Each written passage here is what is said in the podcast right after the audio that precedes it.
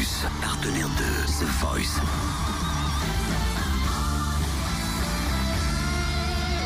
Du lundi au vendredi, Totem vous livre des exclus, des interviews, des anecdotes. Une bataille dans la Team Mika samedi soir lors de cette émission des battles de The Voice entre deux femmes. Et puis deux femmes à fort potentiel en plus. On s'est dit waouh, quand les deux s'affrontent, forcément il y aura des dommages collatéraux. D'un côté, nous avons eu Gabriella qui était opposée à Ilona sur Castle in the Snow de Dievner. Et rappelez-vous, Gabriella, avait son petit violon, ses cheveux longs, son regard sexy. The light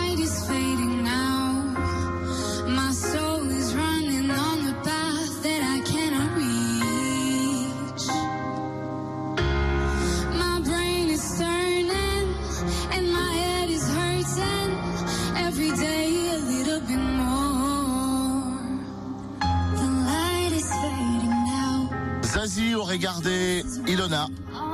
Florent Pagny et Garou euh, choisiraient Gabriella pour l'originalité, comme l'a expliqué Garou. Mika a hésité, mais Mika a gardé Gabriella et malheureusement, l'aventure s'arrête pour Ilona. Voici la réaction de Gabriella après cette battle. Je continue l'aventure avec grande surprise et euh, beaucoup de joie. Mika est exactement comme le personnage euh, qu'on voit euh, à la télé ou euh, sur ses albums. Je pense qu'il est très extraverti. Euh, c'est- ce sont des gestes très explicites. Euh, je pense qu'il adore travailler avec des gens euh, qui sont créatifs. Puis ça l'a peut-être fait pencher euh, la balance euh, sur le côté créatif de Mika. Sophie Tapi, j'ai pas réussi à la rejoindre encore personnellement. Je lui ai laissé un message, euh, mais j'ai vraiment hâte de lui dire euh, que je poursuis l'aventure parce que ça va vouloir dire que ben on va se revoir bientôt puis que je vais être de retour à Paris. Gabriella Tabernos, encore une cousine québécoise. Oh, qu'est-ce qu'elle est jolie. Ouais, c'est vrai. Ouais, c'est vrai.